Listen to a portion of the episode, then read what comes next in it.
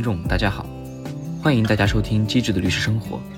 也感谢大家自开播以来对本期播客的大力支持。结合近期收到了不少听众的反馈，发现大家对海外很多高校的法学院生活很感兴趣。和其他很多行业可能存在一点点区别，就是对律师群体而言，不管是在法学院读书的学生，还是已经职业工作多年的律师，都有相当比例的同行朋友选择去国外的法学院继续深造。当然，背后有类似的原因，也有很多个人的情况。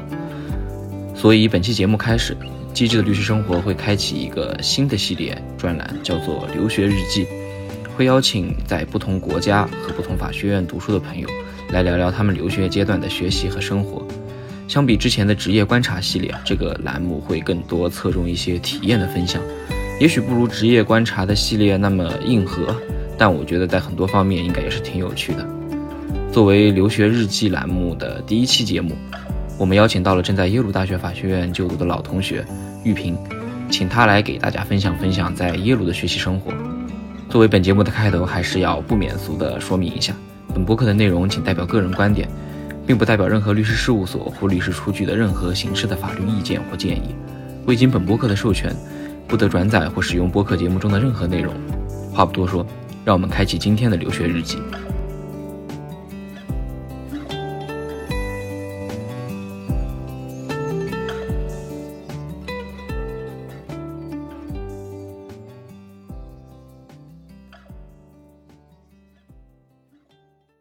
位听众，大家好。目前我在耶鲁大学法学院就读于 LLM 项目，全称是 Master of Law，就是我们国内戏称的老流氓。那我还是得，就是首先就绕不开的一个话题啊，就是当前国际这个呃大流行的这个疫情的情况，就还是挺感兴趣美国的一个情况，因为大家也都清楚，在国内的这个社交媒体啊，其实信息有时候真真假假也说不清。呃，然后呢，其实美国跟中国其实在防疫。态度上还是策略上都有很大不同的，社交媒体上也经常看到网民的一些呃论战。我这边很感兴趣的就是对美国这种高等院校的圈子或群体当中啊，比方说就以耶鲁法学院为例，他们这些圈子里的这种相对精英一点的群体或者法学院的同学是怎么看待就是现在的这种疫情防控的呢？嗯，我觉得在这个精英群体里面的话，还是要具体看人。因为我所在的班级它是一个比较国际化的班级，所以它里面有很多不是是非美国的学生，比如说有很多欧洲的学呃很多欧洲的学生，还有很多是拉丁美洲的学生。他们不同人对防疫政策的态度是不一样的。但是我觉得总体来讲，大部分的美国人或者说很多美国人，他们的整个态度都是对疫情已经躺平了。他们基本上是不太在乎疫情。我可以举一个比较简单的例子，比如说上个学期，好像我们班有一个同学是新冠的密切接触者，大家就会特别特别的紧张。然后这个同学他回去之后告诉他的舍友，他的舍友是个美国人，他跟他说：“哎呀，实在是特别特别抱歉，我是新冠的密切接触者，所以我可能会有阳性的风险。”他的舍友就很简单，只是耸了耸肩说：“哎呀，没关系啊，我们那个讨论小组里面很多人都是测出来是阳性的人。”他们基本上就是靠自觉，就是 CDC 会建议你说，如果你测出阳性，你应该要自己隔离七天或者八天。哦，OK，那这个跟国内还是挺不一样的。那是不是国外其实我就因为我没有出国留过学啊，就是感觉是开开 party 是不是国外生活中也是非常常见的一部分？那不大家 party 还是照常开吗？现在对，尤其是每天下课之后，真的是每天下课之后，不管是周一还是周几，每天下课之后，他们都会到一些 bar 里面去开 party，而且那个 party 真的跟国内的 party 就是跟我们这种平常不太去 party 的人想象是不一样的。他们是真的就是跟电视上讲的那个 party 一样，就里面人密度特别特别的高，大家都是是接近于蹦迪吗？啊，对，差不就是接近于蹦迪，他们会放音乐，然后大家一起跳舞，对，然后对面对面的开始跳舞。好吧，哎，你刚刚提到就是你班上是一个相对处在一个国际化的班级，班上这种呃来自不同国家的同学特别多，那基本上大致是一个什么样的比例呢？我还挺好奇的。美国本土的有一半吗？还是说大部分都是呃非美国的同学？呃，我们班因为是 LLM，LLM 它针对的都是非美国法学专业背景出身的人所以我们班只有一位美国人，而且这位美国人也是比较例外的情况。所以通常情况来讲的话，我们这种老流氓的班级是没有美国人的，大部分都是哦国际学生。那 JD 是不是会好一点？就是比对例会高。，JD 是的，JD 面向的就是美国背景出身的人，就是要么大部分是美国人，其他呢就算不是美国人，他也是至少在美国接受过本科教育的人。就是在这个老流氓的班级里面，因为你刚才问到一个比例的问题，嗯所以我觉得比例最高的，我觉得有三三波人吧。第一波人就是欧洲的，第二嗯波人就是中东那边的人也特别多，然后第三波就是拉丁美洲的。我觉得比较出乎意料的是，拉丁美洲的同学他的比例是特别高的。之前来这里之前，我都不知道西班牙语在这边这么重要。中东也很多吗？这个也是挺超乎我出乎我意料的，比亚裔还对，中东有很多，中东像我，而且他们都比较活跃。比如说，我现在能想到的，他们有很多是那个巴勒斯坦还有这个以色列的国家的同学来的，差不多有三四个人吧。OK。嗯，应该更多，三四个、四五个这样子，非常多。呃那你整个班大概就是十几二十个人吗？还是嗯，这个要看，就是嗯通常情况下的话，耶鲁这边的老流氓班级一个一个班级是二十个人左右，但是因为我们是疫情影响下的一代，所以哦我们这个就是两年合在一起，所以我们班是四十二个人，OK？那其实人多也挺好的。嗯，嗯对，比较热闹。那中东那边就就就就扯扯开话题聊聊，中东那边同学还是会有一些宗教的特色嘛，比如穿着服饰或者其他的一些沟通过程当中，嗯，这倒是没有，没有他们哦都没有一些特殊的对着装。是不是接地同学跟 LLM 同学对待这个疫情的态度又会不一样呢？因为他们美国本土的居多了嘛，我理解。嗯，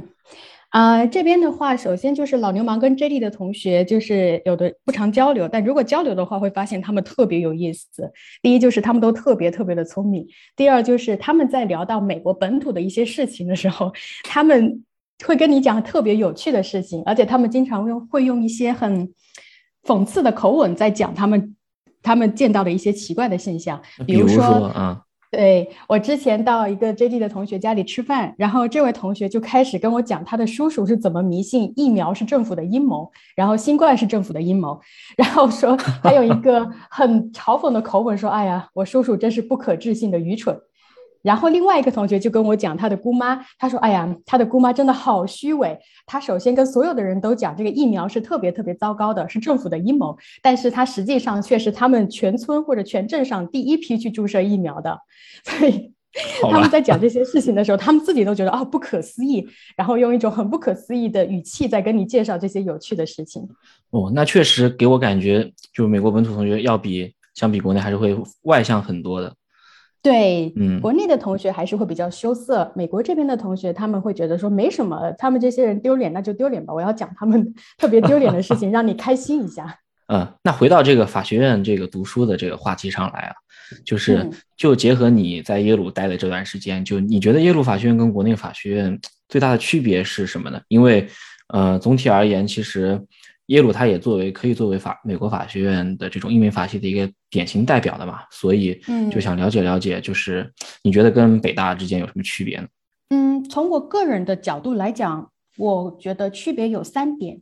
第一点的话是参与性，就是呃，在耶鲁法学院这边上课，它的整个课堂的氛围都是讨论式的，所以它所有的课堂都是在教授和学生的对话当中完成的。但国内的法学院，就比如说咱们的学校，他们嗯主要是老师单方面的讲授为主，学生的参与会比较少，所以我觉得这是第一个比较明显的特点。对，国内都是大课堂了，就老师一个人在上面下对一百多号人，你干啥的都有。其实，嗯，不能说完全没有互动吧，但我觉得也是接近于几乎没有互动的这个状态。对，比较少，就是国内的课堂，学生提问的时间也比较短，但这边你可以听，你可以感受到，就是比如说一堂课两个小时，可能你最后计算下来有一个小时的时间都是教授在跟某个学生对话，但不是某一个特定的学生，而是这个学生或者那个学生，再来是第三个学生这样子，他们会提问不同的问题，教授会回答他们的问题。对，这就是小班教学的优优势了。嗯嗯，是的。第二点就是我觉得特别的个性化，这个跟也跟我们刚才讲的那个原因有关。就我觉得，因为这边它是小班教学，所以教授针对某个学生的一对一的个性化帮助就特别特别的普遍。比如说我自己，我就特别受益于这种小班化的教学。我上个学期做了一个呃论文研究，呃，当时就找了一位法学院的教授 Professor Perillo，他来作为我的呃 supervisor。然后 Professor Perillo 他是特别特别负责的一位老师，而且因为这种小班教学，所以他比较有时间去。详细的指导我怎么去展开这个研究，他就会根据我的性格，然后要求我大概多长时间给他提交这这段时间的研究心得，而且每次我提交给他之后，他都会特别详细的看我写的东西，而且有时候我特别的惊讶，他每个字都看，他不仅仅看正文的内容，他还看我的脚注，而且他看完之后，他还在旁边做批注，还给我反馈，然后要求我改完之后再交给他。所以我觉得这边是特别个性化的，呃，感觉这种已经比国内很多高校这导师看学生毕业论文都要细致的多了，啊，可能是因为这边的老师就是要应付的学生比较少，我觉得可能可能是的。哎，你刚刚提到就是根据你的性格来来来来沟通，这个是一个什么？就这个我觉得就是非常的因材施教，那肯定是非常合适的。你能举个例子，就是说如何根据你这个性格跟风格来给你布置材料吗？就比如说，我这个人是口语表达能力比较差，但是书面写作能力相对于口语要好一点点。嗯，你谦虚了，你谦虚了。所以我在跟教授交流的过程中，我会更多的写邮件，或者说他给我反馈，我通过写作的方式回复他，他会他都会觉得很好。呃，他会跟我说，我有时间愿意跟你讨论。如果你愿意跟我讨论的话，你可以约个时间跟我聊。当然，这完全取决于你。还有另一个特点就是，我可能。就我不是很需要别人在后面一直赶着我的人，但是我也不是那种就是需要一直持续不断工作的人，所以对于我来讲，大概以什么样的频率给这个教授提交我最近的研究报告是一个比较大的问题。嗯，如果你让我每周都见他一次，或者每周都给他提交一次材料哈，我觉得太累了。对，但如果是完全放养式的不管我的话，我也会没有这个激励去好好工作。所以最后我们两个就一来一往的。怎么说？就协商出了一个比较合适的频率，就是差不多一个月给他一次我的研究报告这样子。嗯，是所有学生都会分到一个这个 supervisor 教教授对呃，不是，嗯，就是是你需要自己去接触教授，就因为我们是选课，就是你可以选择那种就是到教室里去上的那种课，也可以自己私下，也不是要私下，就是自己给教授发邮件，跟教授说，哎。呃，我想要做一个研究，这个研究是想要请您给我学分，不知道您愿不愿意？然后你跟教授讲你的选题，如果教授愿意的话，他就可以以这样的方式给你学分。其实相当于在选课环节就已经把这种这种这种传帮带式的这种模式在开始实践了。对，嗯，那我就觉得其实会不会跟这个美国 LM 或 JD 它是非本科有关？因为本科学生刚来。其实像国内，他都更习惯于这种高中的一个课堂，老师在上面讲，学生在下面听，也很少有互动讨论。L M J D 它确确实实就是一个硕士或者说博士的这种培养模式。嗯，LLM 针对的是已经有法学背景的同学，所以他们相对来讲研究性的课程会比较多。但 JD 的话，它针对的都是没有法学背景的同学，就这些同学可能在读 JD 之前，他们有各种各样多元化的背景，比如说他们是学政治学出身的，或者说我有认识一个 JD 同学，他是记者出身的，还有一些 JD 同学他可能是学计算机出身的，就他们的背景都是不一样的，但他们都不是法学专业出身，所以可能在 JD 的课堂上相对来讲。更多的会是教授的讲授，但是在 L M 方面，就是呃是比较允许你有一个比较大的空间的。哦，那这和国内的这个法学硕士跟法律硕士还是有一点类似的哈，我觉得。嗯，对对，是的。OK，但其实我觉得就是，嗯，在国内大学这两年其实也有也有一些进步吧，特别是关于通识教育或者跨院系选课，其实一些学校也在不断的探索，我感觉。嗯。我同意这个观点，尤其是我觉得北大在通识教育这一块是做的特别好的。比如说我们在当时本科的时候，不是要求会有选很多 A、B、C、D 方面的学分吗？A 方面的学分必须要选满四学分还是两学分？然后我当时就上了历史学系、哲学系和中文系的一些课程，我觉得都特别棒。而且我认识了一个清华的同学，他说他特别的羡慕北大，他觉得北大在通识教育方面做的比清华好，所以他经常到北大这边来蹭课。那确实了，就文史哲，我觉得对于法学基基本的这种呃社科能力和文学能力的培养还是挺重要的。呃，这边的法学院跟咱们国内法学院的一个区别，我刚才讲了两点，第一点是参与性，第二点是个性化，我觉得第三点就是综合性。OK，就是这边的法学研究，其实我觉得应该说是社会科学研究，它比较少纯粹的法学的那种的讲授。当教授在跟你讲某一个社会现象的时候，他不仅仅会有法学的分析，还会有人类学家的分析、社会学家的分析，这些综合性的分析视角。所以我觉得这边综合性也是一个比较突出的特色。那会不会跟他们就是跟判例法有关呢？因为他们也确实主要以判例为主，而非对于法条的这种教义化的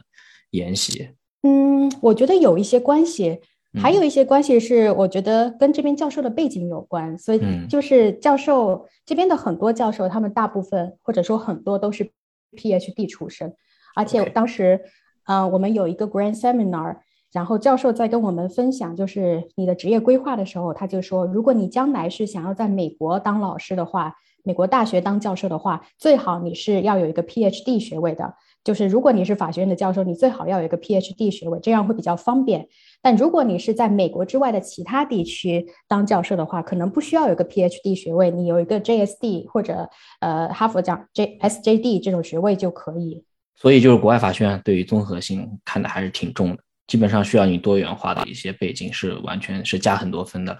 呃，但是这么讲的话，感觉我觉得国内也是比较综合性的。对，也是，就是你我我也刚刚在反就回顾，就不能说反思啊，就是回顾就我国内法学院的这些老师，其实现在的青年学者也都好多也都出国读了 PhD 正经者的一些学位了。对，是的，所以我觉得是不是他们的区别在于，就这边可能学科划分不是那么强。所以很多老师多元化的背景，他也可以在法学院教书。但是在咱们国内的话，他可能学科划分的界限会比较强一点，所以他会特别强调这位老师主研究领域是什么。虽然这位老师他的背景也是多元化的。那那顺带聊聊，就是你在耶鲁都选了哪些课呢？有呃，对于一个没有出国留学过的我而言，其实国外法学院选哪些课，呃，是我非常感兴趣的。你觉得就是耶鲁的课有意思吗？就会有一些。哪些比较有趣的特点？嗯。我觉得这边的课程真的特别有意思。第一个就是我们刚刚讲过的，这边有很多研究性的课程。就是如果你不喜欢到课堂上去学习或者听教授讲课讲授的话，你可以通过一对一的方式跟着教授做一些研究。这个我觉得是他第一个比较比较有特色的地方。第二个地方就是，我觉得国内会有一些人，他们有这样的一个印象，就是耶鲁的话可能宪法课程偏多，但民商法的课程会偏少。但我觉得这个不对，就是我。个人理解，我觉得耶鲁这边宪法的课程很多，但是其他法的课程也非常多。比如说，我认识的一位同学，我们班的，他因为他个人的兴趣就是在民商法方面，所以他上个学期跟这个学期选了四门或者五门不同的民商法课程。他觉得这边的民商法课程是可以满足他的需要的。那你选了哪些课呢？呃，我选的课程，因为我自己比较偏公法，所以我选的课程大部分都跟公法有关。对，就毕竟当年这个我们本科行政法的这个第一名。没有没有，当时运气比较好。嗯，我选的课程，因为我一直都对行政法很感兴趣，所以我在这里就上的行政法，是 Professor Perillo 的行政法。然后我还选了 Jack Balkin 的信息社会，因为我对数据研究这块我觉得特别有趣，所以哦，信息社会，信息社会研究的是数据吗？就是 GDP 啊，这这这些 personal data 的一些东西吗？对，它是跟这个相关的，它就讲。在平台是怎么规划？呃，平台是怎么规制和治理的？然后数据这些又是怎么规制？哦，那这个其实跟国内很多的平台治理的课程也也很像，会学一些平台经济的这种网络效应之类的吧？我觉得可能。对，我觉得是可以对接上的。就 Professor Balkin 在不仅仅是第一修正案研究领域的专家，而且也是平台研究领域的专家、数据研究领域的专家。然后第三个是我选的 Professor Whitman 的比较法，就是 Professor Whitman 是一位历史学家。特别的渊博，所以他的这个比较法是侧重于哪些领域的比较呢？他每个领域每个领域都比较，他就是分为章节。首先讲讲比较法的一些研究的思路和研究特点，然后开始讲宪法领域的比较、行政法领域的比较、民法领域的比较、刑法领域的比较。它就是一个通识性的泛泛的介绍的一个课程。对，然后我还写了著名的 Professor Ackerman 的宪法，但是这个课我主要还是以旁听为主。因为比较难，那就是就我理解啊，就是国内的这个行政法，嗯，跟国外行政法应该是非常非常之不同的。就那国外就因为本身的就是政不不管是政府治理体系，还是说这个呃历史或者种种的这种国情导致的呃行政法治理体系一样，那就是说，在美国这样的语境下，它的行政法学哪些呢？授课的方式又是哪些？首先，我们可以讲讲内容上的一点区别，就是我觉得整体而言，美国的行政法会比较注重程序方面的教学。就是对于美国来讲，程序是灵魂，所以他们在讲很多东西的时候，都会从程序开始讲。比如说，美国行政法一开始，教授就会跟我们讲美国的呃 Administrative Procedure Act，然后会介绍很多这个法规的详细内容。从这个法规开始，他再讲其他的内容。但是在国内的话，我觉得会比较注重实体法，所以国内行政法的教学首先会跟你讲行政法的概念，然后讲行政主体，再来讲行政行为。最后才是讲行政程序，所以这个是在内容体系上强调的重点差异，这个是第一点。第二点的话，我觉得在授课方式上也有呃也有一些不同的地方，呃，但我觉得这个是教授个人风格的原因，就是嗯，我在这里上 Professor Perillo 的行政法，我觉得 他是一位特别有趣的老师，他的授课方式是非常沉浸式的，充满着感染力，就是学生都会被他对行政法这门学科的热爱给震撼到。我从你的我从你的这个介绍当中也能感受到深深的热爱。是的，就有一次我跟跟另外一个同学在闲聊的时候，那个同学就说：“哎呀，我觉得行政法可能是一门特别有趣的学科。”我说：“这学期刚刚开始，你怎么会有这种感觉呢？”他说：“因为 Professor Perillo 特别热爱这个学科，我从他上课的时候就可以感觉到他对这个学科的这种热爱和他的这种。”授呃沉浸式的授课方式会让我觉得，哎，行政法这门课可能真的特别特别的有趣，我也特别的好奇，想要跟着他认真的去学一下这门课程。嗯，那刚刚你也提到了这个阿克曼很难的这个宪法，因为就是我对于美国宪法，那大家就国内高校法学院的第一印象，那肯定是马波里苏麦迪逊案，那就嗯这个案子在美国当地的这个宪法课上，他是怎么来说和介绍，或者会是课程内容之一吗？他会如何讲这个案子呢？呃，这个应该是因为我上个学期没有运气比较不好，没有选到 JD 课程的相关呃 JD 的相关宪法课程，所以我没有选这个课，所以我不知道他们是怎么讲马伯里苏麦迪逊的。就阿克曼这个课，它是属于比较拔高性的课程，它跟一些基本的宪法通识性的介绍还比较不一样。如果要学这些。基本的宪法通识性的介绍的话，我觉得 JD 的宪法课程会比较好。阿克曼这个课主要都是在讲他的理论研究。嗯，那这个那能展开讲讲吗？那阿克曼就是充满了人文关怀的这个教学。这阿 Professor Ackerman 的话，就是我上他的课，我其实因为我英语水平不是很高，所以上他的课我有点吃力。一首先第一个他讲的内容特别的深，然后第二个就是。他戴着口罩，然后讲话的声音又不是特别大，所以我经常就是半懂不懂的在听他讲的东西。但是我之所以觉得说我可以感受到他对这个 constitutionalism 的关怀，是从他的 syllabus 他的提纲上面感受出来的。就是这个课程大纲呗，他会对课之前写一个课程大纲。OK，嗯。他的课程大纲跟其他的老师有点不一样，就其他老师的课程大纲都会说，哎，我们这门课程它的性质是什么？我大概我们这个这个学期差不多有几周的时间，每一周我都要讲一些什么内容？啊，这个内容的话，我会从什么样的视角来讲？然后我上课的形式是什么？一般一般的老师都是在课程大纲里面写这些，还有一些期末考试的形式啊什么的。但是 Professor Ackerman 的这个 constitutionalism 的课程大纲，你会觉得说，他这个与其说是一个课程大纲，不如说是他写给学生的一封信。嗯，就他在这封信里面写了他目前在在这个领域里面的相关研究。研究完之后，他他觉得说应该要怎么去继续推进这个研究。所以我们这学期的课程就是要继续推进这个研究。然后这个研究应该分为几个步骤展开。这些研究。对于我所要研究的那个终极关怀，它有什么样的价值和什么样的贡献？就就是终极关怀，就是这个这个学术上的理想呗。嗯，对，呃，也应该不仅仅是学术上的理想，他还有一个，我觉得他是很真诚的信仰着 constitutionalism 的，但他还是其实还挺柔和的。说到气场强，我觉得 Professor Amar 气场特别强。听完你刚刚的介绍，我觉得总体而言，耶鲁法学院的老师都还是挺 nice 的。就无论是这种一对一的 supervisor 式的这种教学，还是说，呃，偏偏这种严肃或者大课一点的这种教学，总体而言还是能够感受到，就是说他事实在为学生着想，或者说就是从学生角度，他确确实实想教会你这个东西。啊，可以这么说。嗯，那你觉得就耶鲁法师小学老师总体而言会有哪些特点让你印象深刻呢？或者说你觉得有哪些授课方式是让你觉得跟国内呃很不一样？或者说如果说你今后作为老师回国教书，非常想要去跃跃欲试尝试的？嗯，我觉得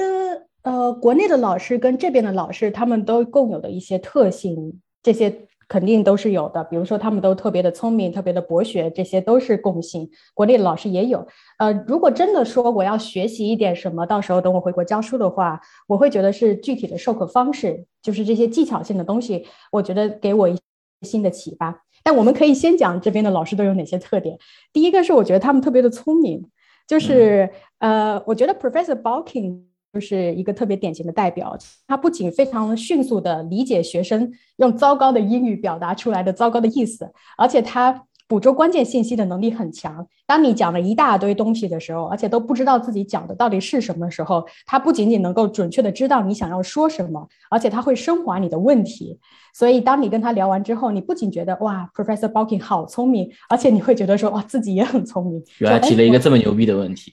是的，就是这个意思。呃，这个教授是刚刚提到这个讲信息社会的那个教授呗？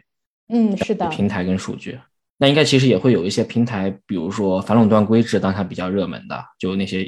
特别是美国，我觉得对于互联网巨头应该监管也是挺活跃的。这些案例讨论的多嘛？因为我是一个反垄断律师嘛，所以对这方面会感兴趣一些。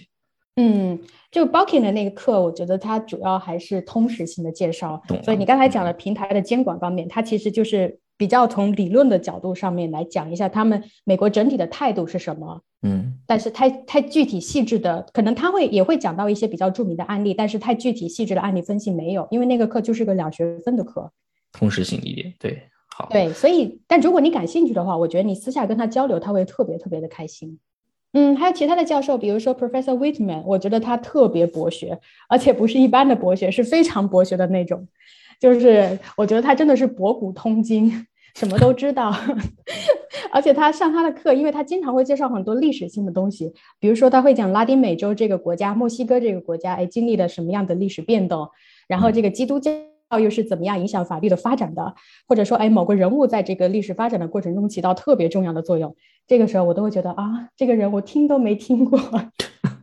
我们录这期播客的其实是俄乌局势还是？呃，挺挺激烈的啊。那不知道你们法学院对于像 Whitman 或者其他这种课程当中，对于乌克兰、俄罗斯这种局势会有一些探讨吗？还是说大家还是会比较隐晦的去？我觉得可能美国人的性格不一定会隐晦的去闭口不谈啊，可能还是会想积极表达观点的。嗯，对，在俄乌局势方面，我觉得学生讲的会比较多。在学校层面上，就是呃，耶鲁的校长不是法学院的校长，是耶鲁的校嗯嗯。耶鲁的校长，他之前就组织了一次集会，就号召很多人都聚集到学校的图书馆前，嗯，去举行一些抗议啊什么的，嗯嗯。然后，但是耶鲁的老师在课堂上讲这个的可能会比较少，就是至少就我所知道的情况来讲，老师们讲的也比较少。Professor Whitman 倒是提过一两句关于俄乌局势的事情，但他也主要是从一个法律的视角来讲。他说：“哎，这个普京这个俄乌的对抗过程中，他在努力的寻找一些。”合法性的依据，它主要是讲的这一点，其他的东西它也没有过多的延伸。那就是我觉得博学聪明这两点，那其他是不是还有一些其他让你印象深刻的？啊，是的，我觉得印象特别深刻的就是 Professor Perillo 的热情。就是，嗯，在国内学行政法的时候，其实有时候我听到周围的同学他们会跟我说，他说：“哎呀，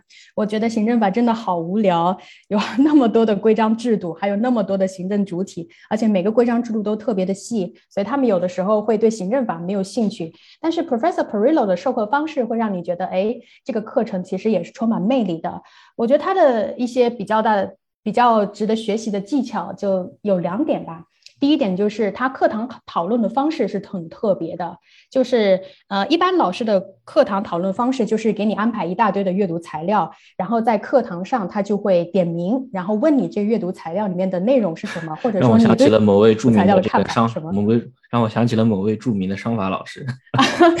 是的，我们当年都是这么过来的。对对，嗯嗯。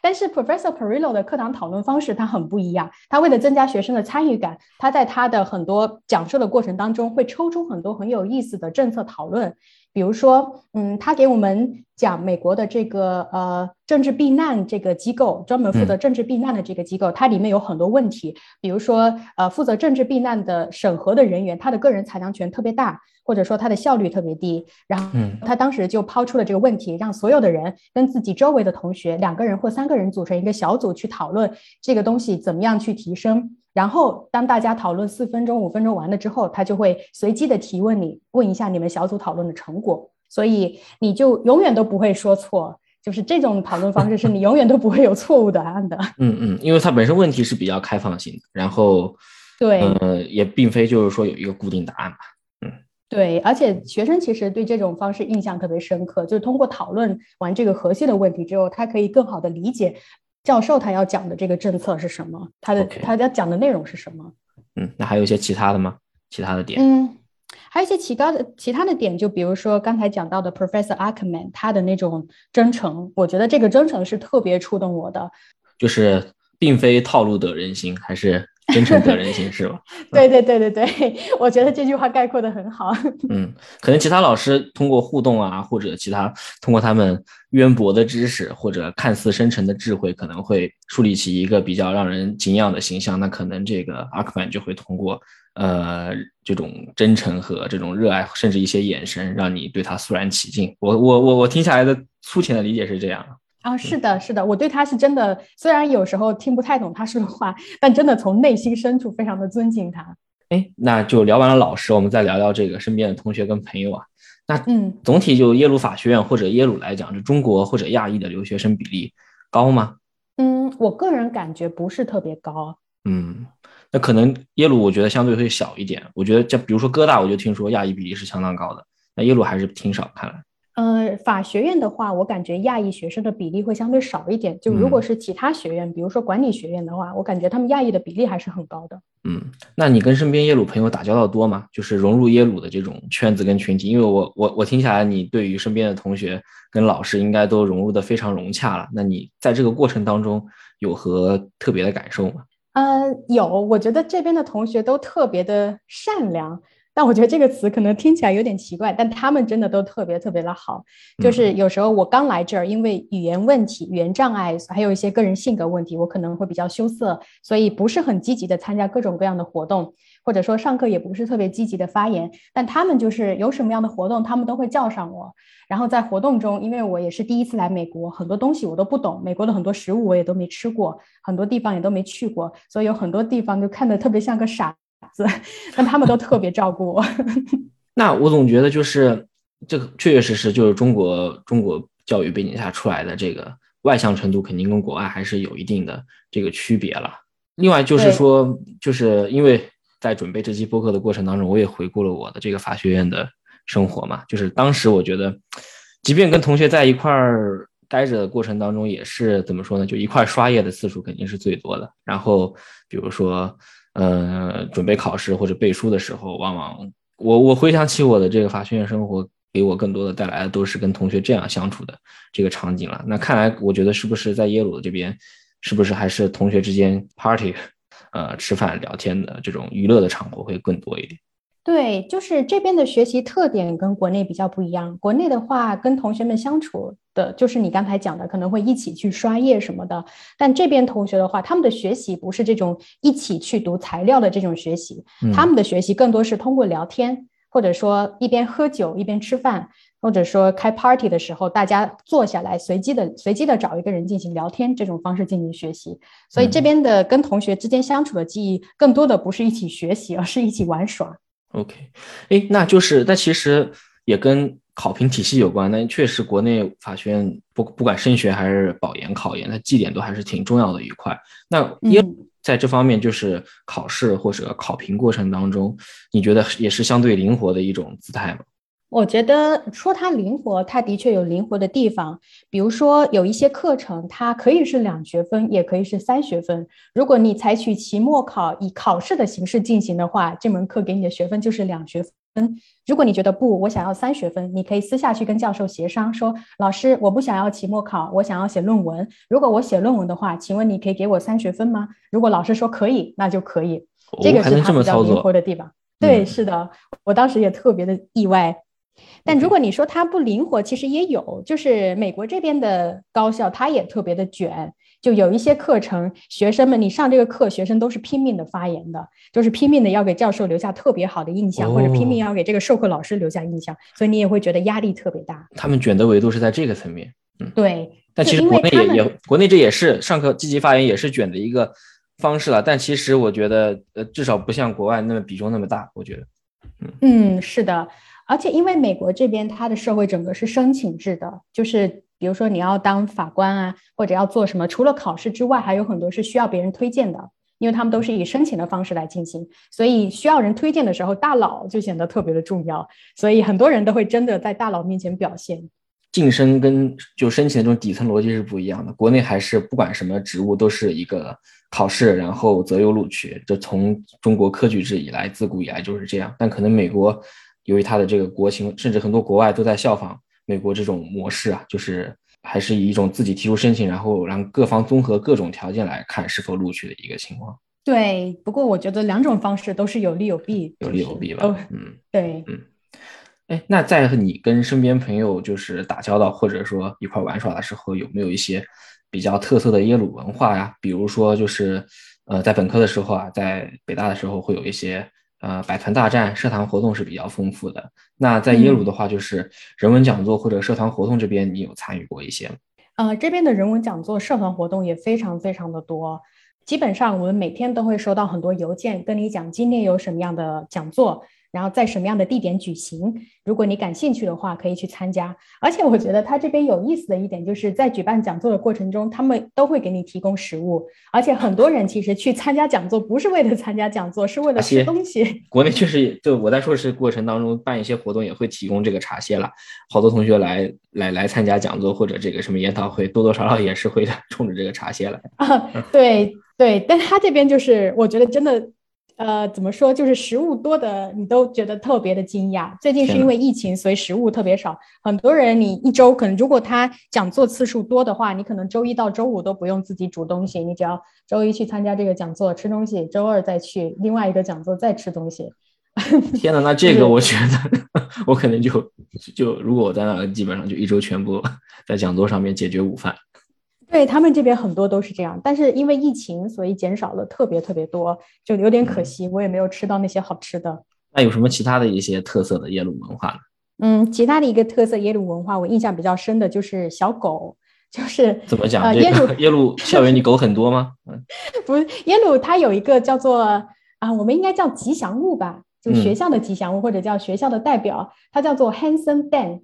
嗯，就是它是一只英国斗牛犬，而且它是一代一代传承下来的。比如说，这只斗牛犬年纪大了或者去世了之后，他们会从其他的斗牛犬里面再选一只，然后被选为耶鲁的代表。被选为耶鲁代表之后，它就像是一个景点。有时候，那个狗狗的照顾照顾的主人会带着它出来溜达，而且会给大家发邮件说：“哎，今天下午一点到一点十五分，小狗会在哪个地方？如果你们愿意的话，可以过来跟它拍照，这样子。”哦，那这个真的是挺有意思的。宠物这个，我第一反应就是北大会以这个猫作为一个北大猫的这个角色来作为相当于北大的一些吉祥物嘛。但这个狗它确实还要经过一系列的评选跟这个日程表出席，像一个领导领导人一样。对，而且这边有很多的学校周边，比如说 T 恤或者什么本子，都是以这个狗在作为封面的。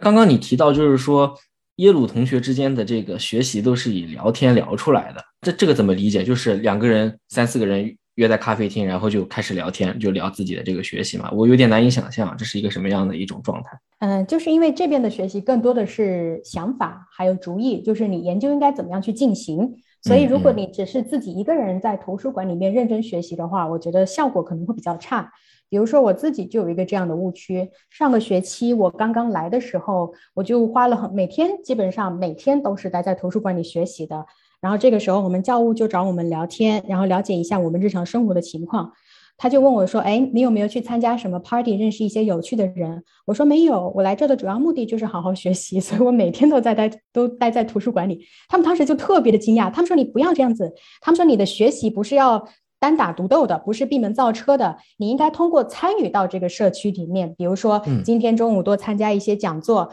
今天晚上跟同学们一起聊聊天，讲讲你的想法，然后明天早上可能再去听听教授的对这个问题的看法什么的。他们说，主要是通过加入到这个社区里面去提升你的学习能力，这样子。这有点像我们这个。在宿舍楼道里面讨论这个明暗课作业，讨论到大半夜，有点像哈，我觉得。对，有点像。嗯嗯嗯。而且我觉得有一个不同的地方，就是国内的话，咱们讨论问题很多时候会比较害羞，总是觉得说，哎，如果我没有一个特别成熟的想法，我都不敢跟别人分享我对这个东西的看法。但这边不是，这边只要你有一个很小很小的主意，你都可以跟别人聊，甚至可以去找教授聊，告诉他我有一个特别特别小的主意，你能不能帮我把这个主意变成一个很大的主意？耶鲁的这种学习模式，感觉更多的时候是侧重于方法论。我觉得可能学研究方法，然后你如何呃学习知识、应用知识，然后包括如何写 paper。他感觉聊天更多可能会聊一些方法论的层面。我因为我觉得他不可能会去聊一些具体的知识点啊，就比如这个案例是什么什么样的，而是说你怎样去找案例，或者说是呃如何从不同案例中呃找一些研究方法。嗯，是的，我觉得这个是我们刚才呃有隐约有提到，但没有重点提的一个主要的一点，就是国内的法学教育。当我们在讲国内法学教育的时候，其实讲的是本科教育，所以它比较侧重的是知识的传授。因为你还是个本科生，肯定首先要打基础，所以教授会注重很多知识性的传授，所以学生要学很多基础知识，所以也要考很多的试。但在这边，因为耶鲁法学院它是一个研究生的。的学校，它不是一个本科式的学校，在美国法学是没有本科的，所以你既然是一个研究生是研究生的学校，那你注重的可能就是你个人的兴趣和爱好，每个人的兴趣爱好都不一样，所以会比较少有那些具体知识点的传授，更多的就是你去寻找别人，呃，当你有什么困难的时候，或者你有一些疑惑的时候，去找别人聊天，通过聊天来找到自己的方法。那聊了这么多学习啊，那那那那我们来聊聊 party 呗，party 有啥有啥特色？Party 的话，第一个特色就是刚才跟你讲的，每天都有，基本上或者说至少每周都有。他们有一个固定的环节叫 Bar Review，就是他们一开始在群里说：“哎呀，这个这周四晚上八点开始，我们有一个 Bar Review 在哪个地方？”我一开始以为是哦，是不是那个纽约 Bar 的这个 Review 啊，是要帮助我们复习一下纽约 Bar 的学习吗？后来才发现原来是个酒吧活动。好吧，他就我知道，他就模仿那种法学院的这种呃 review 的这种 这种期刊的这种形式，叫把它叫成 bar review。哦，是这样子啊，因为我还是不是很懂为什么他要这么叫啊？不，我我只是只是我个人的猜测，因为不是经常 Harvard law review 嘛，什么耶鲁 law review，对，就觉得很奇怪。他可能是模仿这种模式叫一个 bar review。嗯嗯，可能吧，可能吧，我瞎猜猜。那其实这个就有点像很多国内这种。就就是搞一些定呃定期的这种这种喝酒局啊，到国内倒我觉得倒是学生阶段倒也不是说不喝酒，但很多喝酒往往都是学生会办完活动过后，大家聚一聚或者或者喝一喝，但到这种定期性的这种作为一个呃非常高频的每天都有的，那确确实实国内还是非常不一样。对国内的话，对学生来讲喝酒主要是为了庆祝一些事情，但他们这边喝酒是生活的一种。一部分是生活的一部分，基本上或者开 party 也是生活的一部分。我觉得这也涉及到为什么大家很不能理解，疫情都这么严重了，美国这边大家还一直在参加 party。其实主要是因为这是他们生活的一部分，对他可能就是生活的一部分了。嗯，到最后我们再聊聊很多就是听众呃可能感兴趣的这个申请环节啊，就是说玉玉萍你在准备这个去耶鲁读书的过程当中，在申请的这种。长期规划也好，或者短期准备上，你觉得有没有一些嗯经历或者经验能够给大家分享分享的呢？嗯，可以的。不过因为我不是非常成功的案例，所以当时申请也不好说，也不好说不 成功了。能升上耶鲁，你还就没有必要 凡尔赛啊？好的，那我就讲一些个人的经验。嗯嗯嗯，我觉得话，我觉得第一点的话，就是一定要早点开始准备。凡事预则立，我觉得这一点在所有的申请过程中都是成立的。就因为你在申请的过程中会有很多意想不到的事情发生，比如说我们在申请的过程中经常需要寄材料到一个机构叫 LSAC，这个材料呃这个机构呢是帮助我们把国内的成绩。转变成美国的成绩，并且把我们所有的材料汇总发送给不同的学校的这么一个机构，它特别特别的重要，但是它有很多问题，就比如说它容易出错，它有一些要求特别的严格。或者说它特别特别的拖延，特别特别的慢，所以一定要早点开始准备。一般来讲，呃，很多美国大学申请的截止日期是十二月份，可能有一些是第二年的一月份。以这个时间点截止的话，我会建议大家可能提前一年开始准备，或者说今年年初就要开始准备，不要以为呃我有很长很长的时间，我到暑假再开始准备，七月份、八月份再开始准备，我觉得这样可能就有点太迟了，所以越早准备越好。对，我当时反正朋友圈经常看到什么打卡，今天 LSAC 回复了没有，就就基本上都是这种打卡，很常见啊，在我的朋友圈。对，嗯，它有一些特别离谱的事情，比如说你要求学校寄成绩单，但是因为中国跟美国情况不太一样，美国的话，你要求学校寄成绩单，你只要给教务写一封信，教务就会寄出成绩单。但是在中国，你要寄成绩单的话，你得自己去办理，然后自己去寄，所以你需要提前去规划好这个时间。但 SAC 有时候不能理解这个情况，他看到你这个寄件人是一个私人的，他就会说，哎，你这个东西不是学校发出来的，所以就会把你的。材料退回去，让你重新再记一次。好吧，也挺 ridiculous。对我同意。嗯嗯嗯，英语呢？英语环节准备，你觉得有哪些值得分享的？嗯，我觉得要看人，就是包括在咱们同学圈里面也是，就是英语的水平参差不齐的。就有一些同学他英语水平真的很高，他裸考的话，那托福就可以考一百一十八、一百一十五这样的同学，我觉得他无所谓，他只要呃适时的、及时的考出一个英语成绩。然后提交就可以了，但是其他的一些同学，比如我就英语水平会比较差一点，所以需要一个很长的周期去准备英语考试。这个时候就需要，可能有时候是需要考好几次托福的，你就要一直刷，一直刷那个成绩。所以我觉得你要留出第一就是关于英语，你要留出一个相当长的时间去准备。如果你英语水平差的话，第二就是我觉得英语在申请过程中它的比重是很大的，就是你的托福成绩其实是越高越好。关于英语在于法学院申请过程当中比重，呃或或高或低，其实我也经常会听到不同的这种观点了。但总体而言，那肯定作为一个非常少有的在申请过程当中能够放到纸面上的分数，那我相信它肯定肯定是非常很重要的。我觉得，嗯嗯，是的，嗯，我现在就觉得你如果真的要升特别好的学校的话，托福至少要一百一吧，但但也不是固定的。那再就是说学术啊，或者一些实务经历，你觉得对于申请会或多或少有哪些方面的帮助呢？就就比如说我，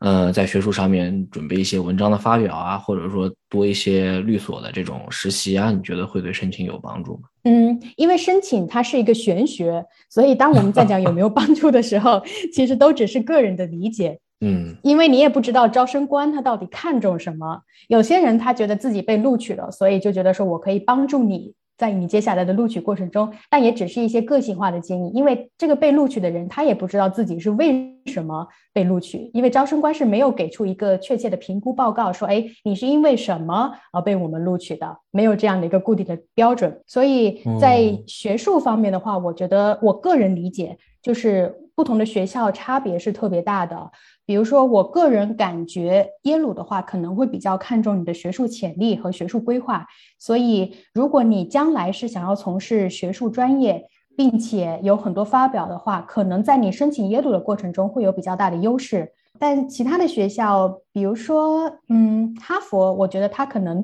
两方面他都觉得可以。你将来要做学术申请，我们可以。你将来你就是你就算在你的申请材料里面明确的写了，我将来不想要当学者，我只想要当律师。我觉得对哈佛来讲也是可以的。就不同学校特点都是不一样的。那还是得得看菜下饭，就有一些特定的目标，然后以通过目标来准备你的这个个人陈述。嗯，这是我个人的理解，但是我觉得最难的就是你也不知道目标是什么，有的时候比较玄学。是是是，往往都是好多学校一起申了。嗯，对。不过总体来讲的话，如果你有参加很多相应的比赛的话，对你申请帮助是特别大的。就你的履历特别光鲜的话，对你的申请帮助非常非常的大。就比如说你参加或者对，